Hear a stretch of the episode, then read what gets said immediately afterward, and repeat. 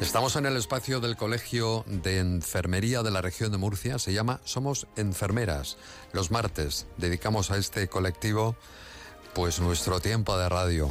Y hoy queremos hablar con dos enfermeros, Vanessa Cecilia, enfermera, y Álvaro Caballero, enfermero, que acaban de editar una interesante guía de urostomías que va a beneficiar mucho la vida, la calidad del, paciente. Y es de lo que vamos a hablar. ¿Qué tal? ¿Cómo estáis? Vanessa y Álvaro, muy buenas tardes. Hola, buenas Hola. Estáis en sitios distintos, ¿no? Eh, sí, yo me encuentro en el Hospital Vinalopó de Elche. Ah, ¿y en, ¿y en el caso de Álvaro? Yo estoy en el Hospital Santa Lucía de Cartagena. Muy bien. Cada uno en una puntita, si no discutís. bueno, de todos modos sí que queremos profundizar ¿no? en esta situación, porque para todo aquel que lo desconozca y que nos esté escuchando, ¿qué es una ostomía y más concretamente una urostomía, Álvaro? Pues mira, una ostomía de eliminación eh, se lleva normalmente a cabo porque la persona eh, tiene un cáncer, aunque bueno, pueden ser otros los motivos y se tiene que estirpar la vejiga o parte de su intestino. Entonces, la manera de, eliminar los desechos, sean orina o heces, es a través de una ostomía. Mira, si quieres te un pequeño recordatorio de lo que es el sistema urinario para que lo entendáis mejor. El sistema urinario son los dos riñones que producen la orina, esta va conducida por los uréteres, que son dos tubitos, hasta la vejiga. La vejiga es un reservorio, una pequeña bolsita donde se va acumulando la orina hasta que se llena y tenemos la sensación de ganas de orinar. Entonces, entonces cuando a través de la uretra, que es otro conducto, pues el último tramo del sistema urinario, se vacía la vejiga. Entonces, cuando no tenemos la vejiga, tenemos que confeccionar una urostomía. Y mira, te, te digo lo que es una urostomía. Una urostomía normalmente se hace a partir de, una porción de intestino delgado. Se conecta a la piel ese trozo de intestino, normalmente de ileón, a un lado del abdomen del paciente y a esta porción de intestino se unen los uréteres. Es decir, ya derivamos la orina, porque ya no tenemos vejiga, a esa porción de, de intestino y ya la orina puede salir al exterior. ¿Cómo recogemos esa orina que sale al exterior? Mediante un dispositivo urostomía, que son las famosas bolsas, que sí que, pues bueno, conoceremos eh, casi todo, casi todos. Entonces, pues bueno, esto consta de dos, dos partes, una que se pega a la piel, que rodea el estómago, y luego una bolsita que se coge a esta pieza adhesiva y va recogiendo la orina que se genera. Bueno, em, sí que os rogaría a los dos brevedad, porque apenas nos quedan cuatro minutos.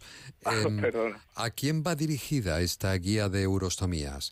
¿Va a la enfermería o al paciente o a ambos? Pues principalmente a la enfermería. Es una guía, como reza la portada, hecha por enfermeras para enfermeras. Va a venir bien para pacientes, eh, para profesionales de nueva incorporación, gente que quiera actualizar conocimientos en torno a este tema. Pero bueno, los pacientes también se van a beneficiar porque hay capítulos que el enfermero en consulta en el ámbito sanitario puede compartir con el, con el paciente, con la persona ostomizada y hacer una apuesta en común, como con el capítulo de, de, ejercicio, por ejemplo. ¿Y qué cosas nuevas aporta desde vuestro punto de vista esta, esta guía, Álvaro? Pues mira, eh, sobre todo eh, información actualizada basada en evidencia científica. Eh, la última guía que trataba de forma integral los cuidados de enfermería a la persona con, con urostomía es de hace más de 20 años. Entonces, esta revisión bibliográfica y consenso de expertos que hemos hecho, pues actualiza eh, eh, el contenido sobre esta temática y, lo cual pues viene muy bien.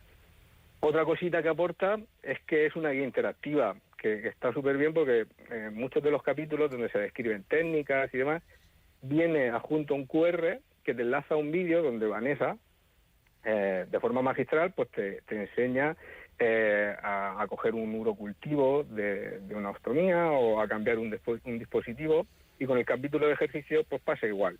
Hay enlaces hasta a, estos vídeos para que esta guía pues sea un poco multimedia. ¿Y qué recursos tiene una persona que necesite, por ejemplo, información o cuidados para su urostomía? Pues mira, eh, muy importante las, asociaciones de ostomizados. Sí. Eh, son asociaciones de, personas con, ostomía que se ponen, son personas con, que se ponen en contacto, eh, personas con intereses comunes, que han pasado por situaciones similares y que, bueno, que siempre son de, de, gran ayuda para, sobre todo al comienzo, que parece que uno es el único que tiene que tiene una ostomía y luego se da cuenta de que hay mucha gente eh, eh, que con su, mismo, con su, en su misma situación y que pueden compartir experiencias y consejos y demás. Eso es uno de los, de los grandes recursos a los que puede acudir una persona ostomizada. Otro recurso, pues bueno, los profesionales sanitarios en, grandes hospitales está la figura del estomaterapeuta que se dedica única e integralmente a la, a la persona ostomizada. Luego pues, estamos los profesionales de la consulta de urología, que seamos o no estomaterapeutas, estamos en contacto con, personas optimizadas. Y bueno, pues, pues, los profesionales de atención primaria, por supuesto. Claro. Bueno, ¿alguna recomendación, Vanessa, mm, para una persona precisamente urostomizada ¿no? en, en su día a día? Bueno, pues ellos pueden hacer una vida normal como cualquier otra persona. Entonces es, pues como todo el mundo, llevar unos hábitos saludables y hacer ejercicio físico. En especial la urostomía también es recomendable eh, pues beber agua, hidratarse bien, ya que tienen más facilidades de poder coger infecciones de orina. Entonces se recomiendan sobre todo si no hay contraindicación por otra patología que beban abundante líquido, pero que pueden hacer una vida normal como cualquier otra persona. Mantener relaciones sexuales, viajar, ¿verdad? Ejercicio. Exactamente, mira, eh, el viaje pueden viajar perfectamente. Lo único que les recomendamos es que se lleven dispositivos de sobra, porque si viajan fuera de España, pues después puede ser que tengan dificultad, si les faltan los, los dispositivos, dificultad a la hora de encontrarlos.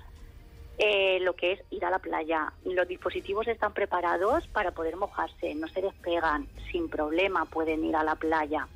Y luego con las relaciones sexuales, eh, sobre todo en los hombres, hay una afectación muchas veces de disfunción eréctil pero yo les animo a que vayan y hablen con su urólogo porque hay medicación eh, que se les puede facilitar para que mantengan relaciones. Sí. Muchísimas gracias a los dos. A Vanessa Cecilia y Álvaro Caballero por haber estado en este espacio de radio. Somos enfermeras del Colegio de Enfermería. Un saludo. Enhorabuena por vuestra investigación y por vuestra labor. Hasta luego. Hasta luego, gracias. Adiós.